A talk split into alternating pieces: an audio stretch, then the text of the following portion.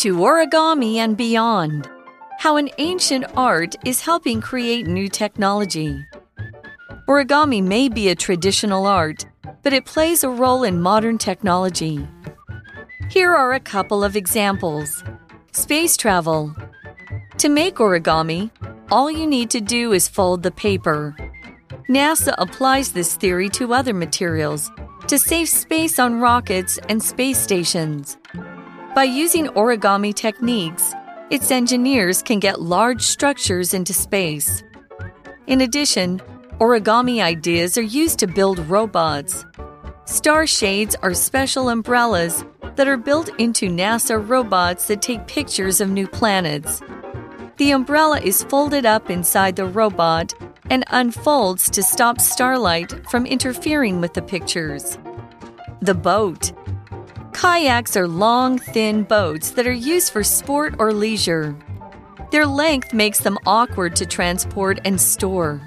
The boat, which was created by the company Oru Kayak, uses origami techniques.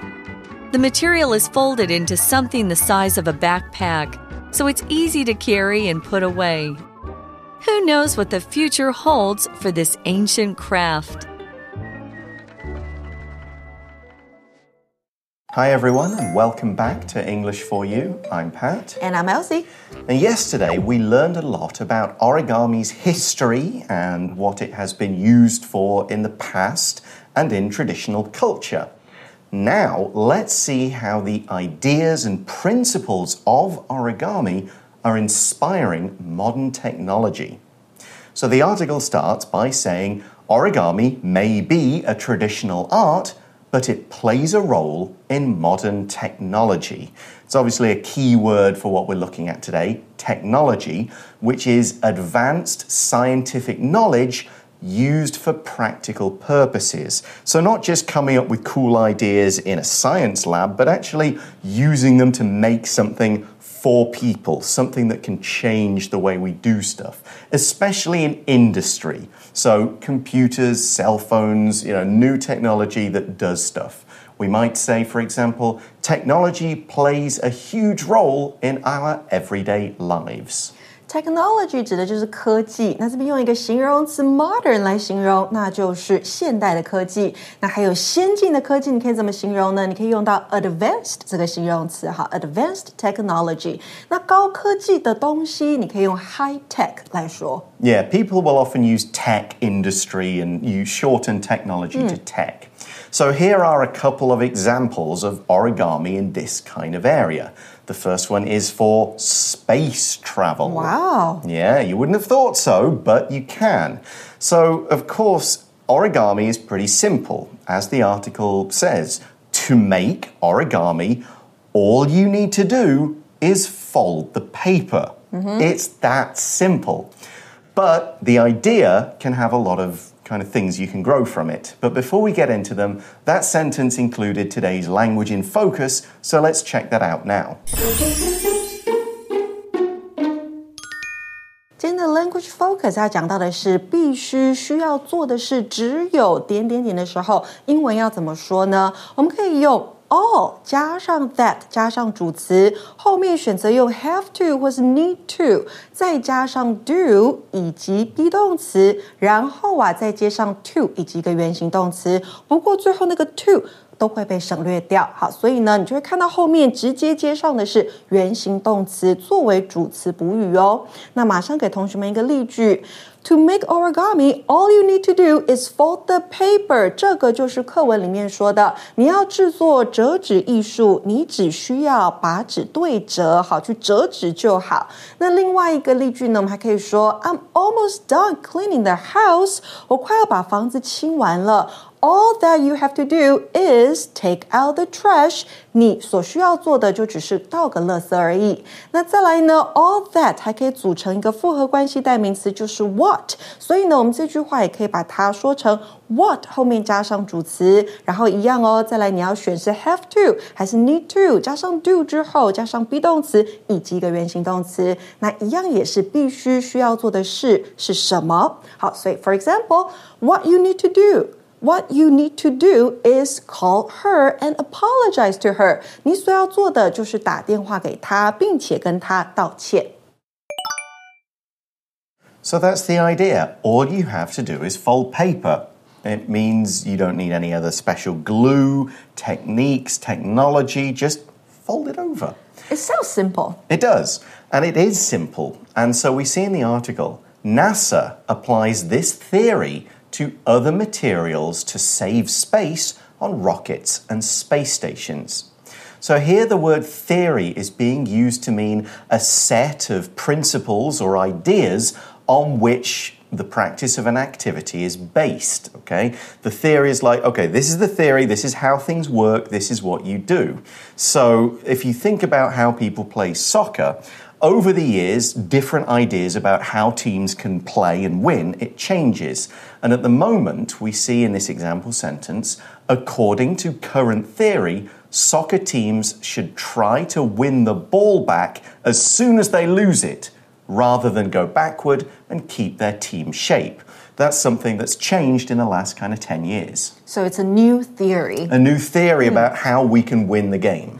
Theory 这个名词指的就是学说或是理论。 So the rock, the article also used the word rocket. A rocket is a vehicle that uses a special fuel to escape Earth's atmosphere and shoot into space. For example, we could say the rocket will take a team of scientists to the International Space Station. 这边讲到的 rocket 指的就是火箭，所以呢，对火箭啦、对科学、对科技来说，这个 origami 也是很重要的。 So, what that sentence means is that they fold plastics or metals mm-hmm. or other kind of high tech materials in the same way that origami users or practitioners fold paper. And as we see in the article, by using origami techniques, it's NASA's engineers can get large structures into space. Okay, so yeah, you can't get a big thing up there, so fold it up into something quite small, and then it's easy to fit on the rocket. And that's not all that they can do. The article says, in addition, origami ideas are used to build robots. The phrase in addition is used to add information or details to a topic that has already been introduced. So we know that this is about origami, we're adding another example. And this is star shades are special umbrellas that are built into NASA robots that take pictures of new planets. Okay, so the robot has this kind of special umbrella built into it. Let's look at the phrase be built into. So, be built into, this means to make something a permanent part of a system, a plan, a design. We can use the active voice, like we built something into this. It just means you think about that idea during the building and you make sure that it's included in that final thing. For example, several powerful fans have been built into the computer to help it keep cool. They're not just added on at the end, they are a part of the design and they'll be inside the structure when it's built. 我们都知道呢，build 这个动词是建造，那这边当做被动来使用哦，be built into something，那就是使成为系统或是计划当中组成的一个部分。 So here's a bit more about these star shades. The article says the umbrella is folded up inside the robot mm-hmm. and unfolds to stop starlight from interfering with the pictures. Oh, so it folds up and unfold. Yeah, I mean, just like any umbrella, but it means it can be put inside the robot, Yeah. saving space to make it easier to transport. And it does that automatically. Yeah, and it'll pop out to block the starlight, and so there's no light interfering with or stopping the pictures looking good. To fold up means to fold something to make it smaller and more compact. The opposite is unfold, which hmm. Elsie used earlier. 那这边讲到的 starlight 指的就是星光。那还有一个动词是 interfere，那就是妨碍或是扰乱。interfere with something，那就是妨碍、扰乱某事物。所以课文说呢，这个伞折叠后呢是收在机器人的内部哦，并在拍照的时候展开，以防止星光去干扰图片。Yeah, it's a pretty clever idea, but it's using just this very simple kind of origami idea of folding up the umbrella inside the robot. So that's one example. Our second one is the boat. Okay, that's the name of the product, by the way. So let's explain what this one is. The article says kayaks are long, thin boats that are used for sport or leisure. Kayak 那就是小划艇或是独木舟。Mm. The word leisure, and some people say this leisure, both are okay, is activities that you do to relax or enjoy yourself. Mm -hmm. It's not something you do for work or something like that. It's just, yeah, this is what I do to chill out and have some fun. You might say, for example, Danny considers cycling to be a leisure activity. He doesn't do it to keep fit. So he'll ride his bike around a path, but he'll go slowly. He won't be racing cyclist like that.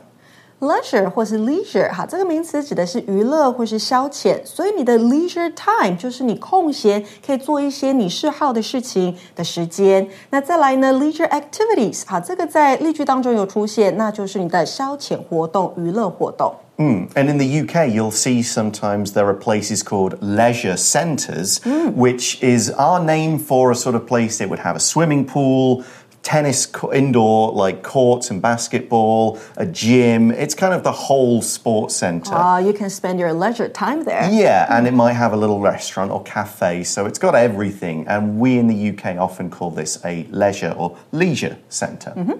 So kayaks are things that people use for fun or a race or something, but they're long, very long. And so the article explains their length makes them awkward to transport and store because they're just too long. Let's look at this word awkward because it has a slightly different definition than you might be used to. So, we sometimes use the word awkward to describe a person or a situation. It's a little bit uncomfortable or embarrassing. But talking about a thing, something that is awkward, is difficult to move or use because of its shape or because of the position it's in. So, for example, if you've got a door and the door can't open because there's like a cupboard that's kind of blocking it, you'd say, that's in an awkward position. Let's put it somewhere else. Here's another example. Longer umbrellas keep the rain off better, but they're more awkward to carry around. Awkward 这个形容词呢，在课文当中啊，指的是某物因为形状或是位置而变得难以处理。那当然，这个形容词也可以形容人是感到尴尬、不好意思的。Mm, so these long, thin boats, they are awkward, they're difficult to move around mm. and to store. You can't just put it in a, a small space on your balcony. You need a long garage or something like that. And of course, they're awkward to transport. Transport means move around. If you want to go kayaking, you've got to put it on top of a car or something like that. You can't just pop it in the back and go to the MRT or something, any, anything like that. You might say, We have so much stuff. How are we going to transport it to our new apartment? transport 这个动词呢，指的就是运送或是搬运。所以我们的这个小滑艇这么样的，它虽然说是小滑艇，可它的体积是非常大的，然后又很长，很难携带，怎么办？我们就可以交给 origami。Exactly. The article says the boat, which was created by the company Oru Kayak, uses origami techniques. So you can probably guess what's coming here. The article explains the material is folded into something the size of a backpack so it's easy to carry and put away. The phrasal verb put away just means to put back in its permanent home after use, usually in a neat and organized way. You to like put away your clothes after you wash them, put away your toys after you play with them, and so on. So the article concludes by asking who knows what the future holds for this ancient craft? This phrase, what the future holds, just means what the future will be. How will something change and develop, and what will this be used for in the future? 是的，那这边看到的 craft 名词代表就是传统的手工艺，所以这个传统的手工艺未来会怎么样呢？大家都是很指日可待的。 Yeah, this conclusion is just saying who knows how we might use origami in the future. Well, that is the end of our article, so let's finish off things with today's For You chat question, which is What other uses can you think of for origami techniques? Probably teachers can use origami maybe in teaching mathematics. Okay, how do you think you could do that? Like what you just mentioned, you know how to fold the paper. You need to know, you know, some Oh, math behind oh, like it, right? the shapes and the Yeah. Hmm. formulas that you would need to do. Yeah, that could definitely work.